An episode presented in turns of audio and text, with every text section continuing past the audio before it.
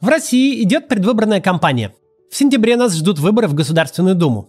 И, как часто это бывает, в СМИ и соцсетях начали появляться сообщения о давлении и принуждении к голосованию на этих выборах. Давление для достижения нужного результата – это довольно часто используемый властями инструмент. Особенно существенно это давление усиливается перед выборами, ведь электоральные мероприятия – это ахиллесова пята режимов, подобных нашему. Они должны создавать видимость всенародной поддержки и готовы прибегать для этого к самым разным методам. Самое очевидное из них – это прямое давление на людей, занятых в бюджетной сфере – Такие люди напрямую встроены в правящую вертикаль, которая платит им зарплату и решает вопросы об их найме и увольнении. То есть, казалось бы, держит в своих руках и кнут, и пряник. Я получил довольно много вопросов от э, бюджетников и от родственников бюджетников, и людей, знакомых с ними, о том, что же делать, если власти заставляют отдать пароль от госуслуг или э, обязательно сходить на выборы или даже сфотографировать там бюллетень. Поэтому я решил записать специально этот ролик. И сегодня мы поговорим о природе этого давления и о том, как ему противостоять.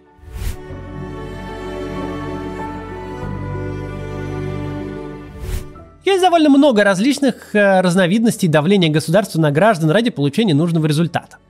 Например, давление на людей, непосредственно занимающихся подсчетом голосов на выборах. Подавляющее большинство членов избирательных комиссий в России – бюджетники – Классический председатель комиссии – это директор или завуч школы, в которой, собственно, и оборудован участок для голосования. И работают в этой комиссии чаще всего учителя из этой же самой школы.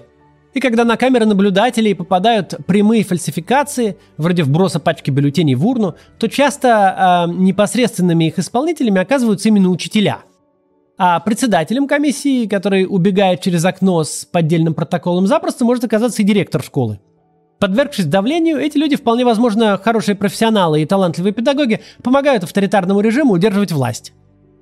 Есть и более массовый способ давления – это принуждение к голосованию.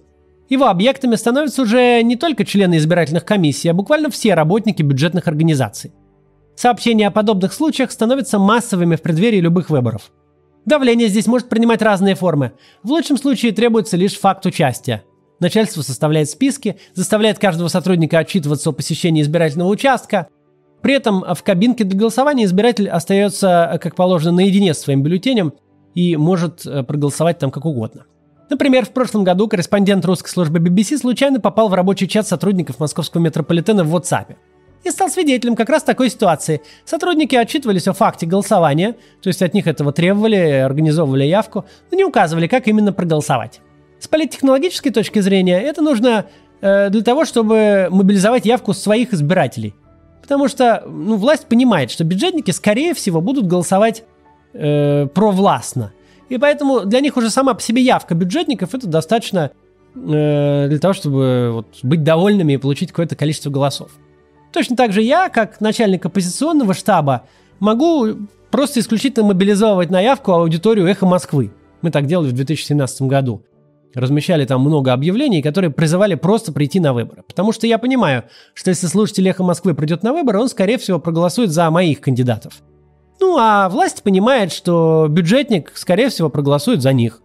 Более изощренный вариант – требование уже не просто голосовать, но и голосовать за нужную партию или кандидата. В таком случае от человека требуют подтверждающее какое-то свидетельство его выбора. Чаще всего фотографию бюллетеня с галочкой в нужном поле. Для таких кейсов есть противоядие. Самое известное это положить нитку, сфотографировать бюллетень, а потом проголосовать как хочется. Ну или поставить галочку, сделать фото, а потом испортить бюллетень. Но на самом деле такие кейсы не так часто имеют место. С развитием электронного голосования появился еще один способ манипуляции. От бюджетников теперь требуют э, зарегистрироваться на госуслугах, подать заявку на онлайн-голосование, а затем передать начальству логин и пароль. Это наиболее удобный вариант для властей. Здесь непокорный сотрудник уже не сможет ничего сделать. Его голос стопроцентно уйдет туда, куда нужно. И совершенно точно уйдет. Потому что начальник просто собирает все пароли от госуслуг и целый день сидит, логинится и голосует, логинится и голосует. Первые сообщения о подобных случаях уже появились в СМИ и соцсетях. Очевидно, что ближе к выборам их будет э, становиться все больше и больше. Компании принуждения бюджетников к единственно верному голосованию наряду с недопуском независимых кандидатов прямыми вбросами и пропагандистской сушкой явки – это одна из основных форм манипуляции результатами выборов в России. Такого рода акции происходят перед каждыми крупными выборами последние лет 10. И за все это время мы не наблюдали ни одного публичного скандала, связанного с тем, чтобы кого-то всерьез попытались уволить или каким-то иным образом наказать за нелояльность. То есть все время вроде бы угрожают или делают вид, но ни разу никто не был уволен. И это не случайность. Если попытаться в двух словах изложить суть российского трудового законодательства и судебной практики трудовых споров, то это будет звучать так. Во-первых, работник всегда прав – во-вторых, если работник вдруг не прав, смотри пункт первый. В России, даже если брать малые предприятия и индивидуальных предпринимателей с их кривыми гражданско-правовыми договорами, уволить человека по инициативе работодателя не сложно, а очень сложно. Как бы ни старался работодатель освободить себя от любой ответственности, суды легко признают гражданско-правовой договор трудовым на том основании, что он повлек наступление трудовых отношений. Срочные трудовые договоры с такой же легкостью признают бессрочными – Вообще, все усилия юристов отдела кадров по составлению такой бумажки, где работник поступает в рабство, отказывается от прав и претензий и закладывает левую руку за любую недосдачу, в большей степени призваны произвести должное впечатление на слабых духом рекрутов, чем реально устоять в формальном споре.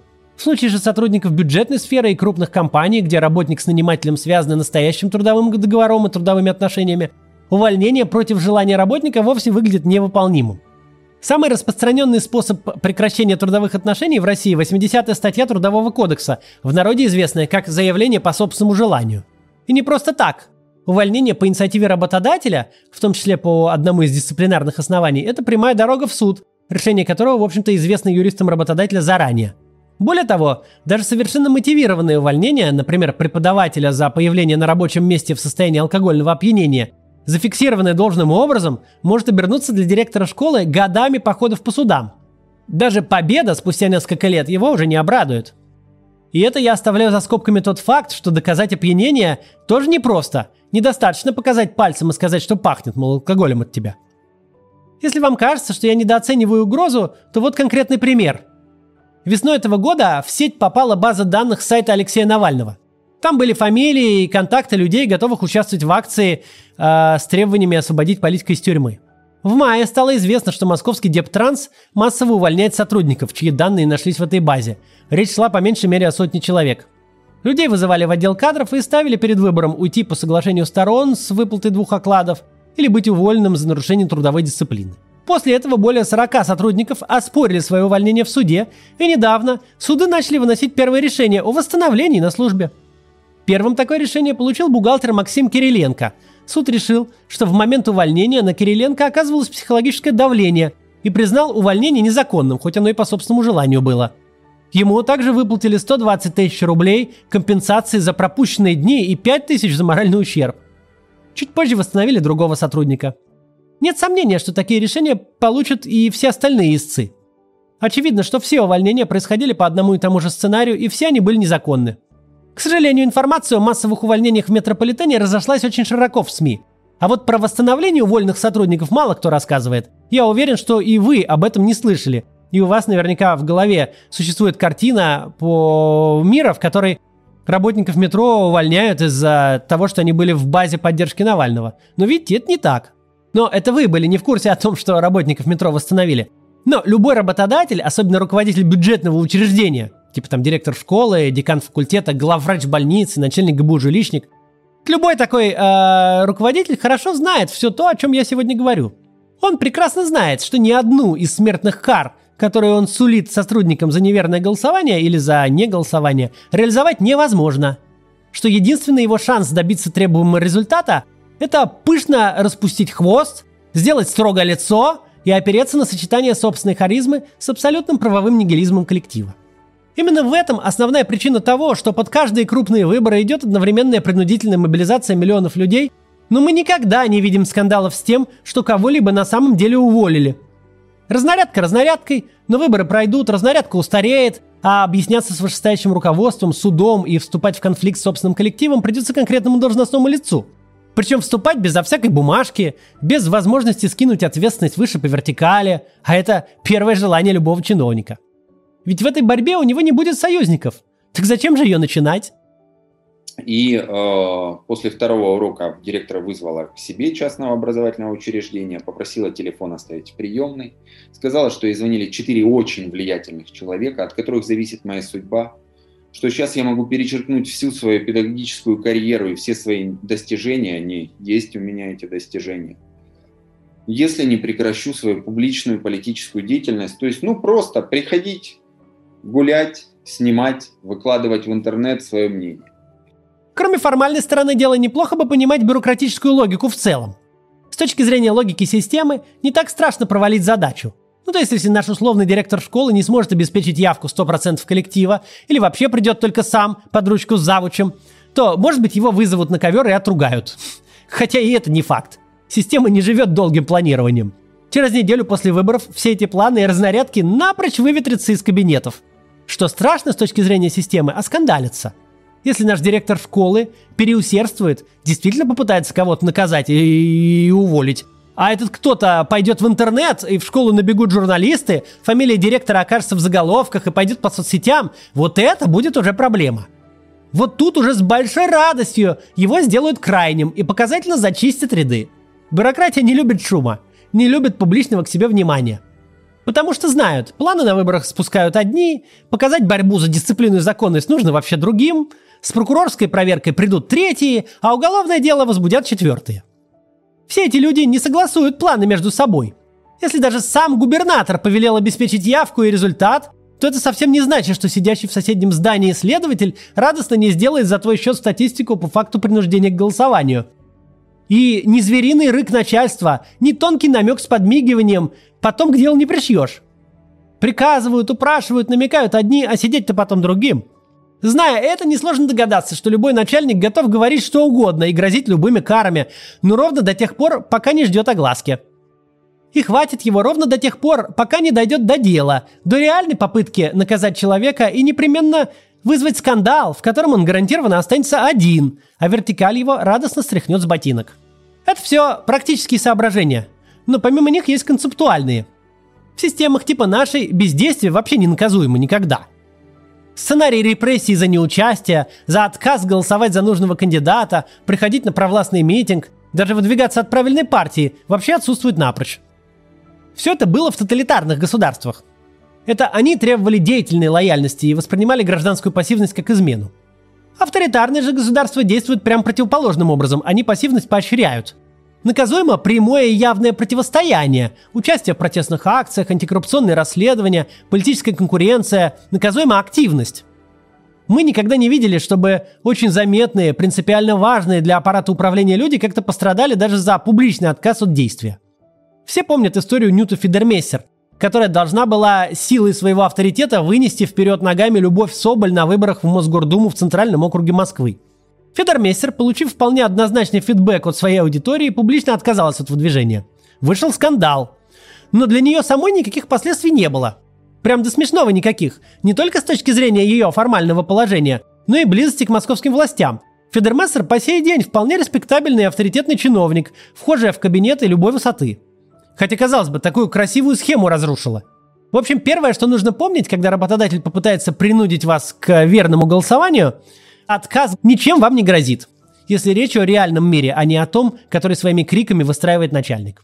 Работодатель пытается выполнить свою разнарядку и делает это теми методами, которые ему доступны. Правовых способов не существует. Физически на участок он вас не потащит.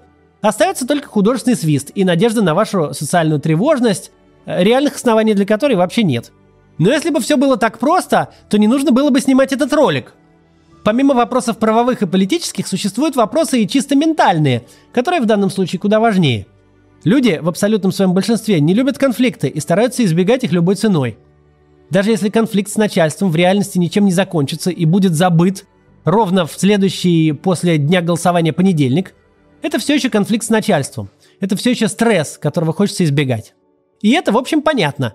Никто ни от кого не может требовать откровенного фрондерства, поиска конфликта там, где его можно избежать. Но в данной конкретной ситуации идти на конфликт вовсе нет никакой нужды.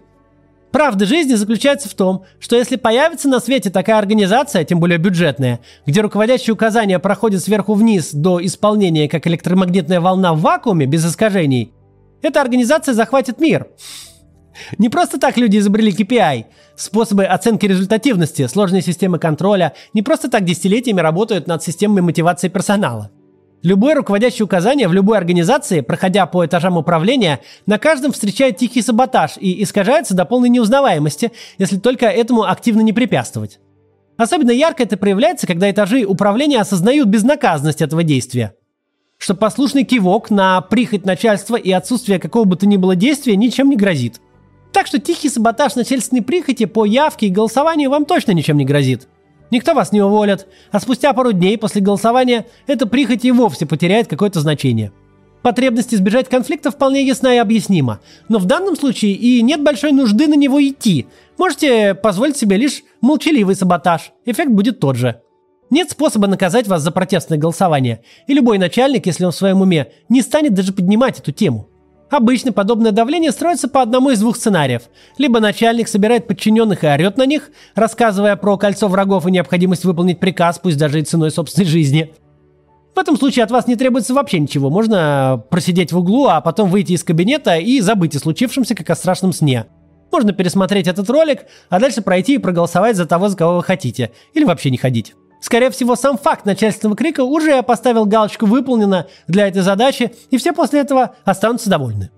Либо еще может быть такое, что начальник начинает задушевную беседу, упирая на то, что в случае вашего отказа будут проблемы не у вас даже, а у него. Подвести другого человека, особенно если у вас неплохие отношения, никому не хочется. Поэтому разум шепчет «согласись, Поставь эту чертову галку. Отдай пароль от госуслуг. От тебя не убудет. Твой голос не повлияет на конституционное большинство Единой России. Но на самом деле соглашаться не нужно. Никакие сценарии, о которых вам рассказывает, рыдая, ваша завуч, не сбудутся. Дети не останутся голодными. Квартиру не отберут за долги. Никого не выгонят на мороз с волчьим билетом. Ссориться, ругаться и публично демонстрировать свое мужество совсем не требуется, если вы не хотите. А если хотите, можно. Но вообще-то не требуется. Требование нарушить закон можно просто саботировать. И это точно сработает. И все будет в порядке. До завтра.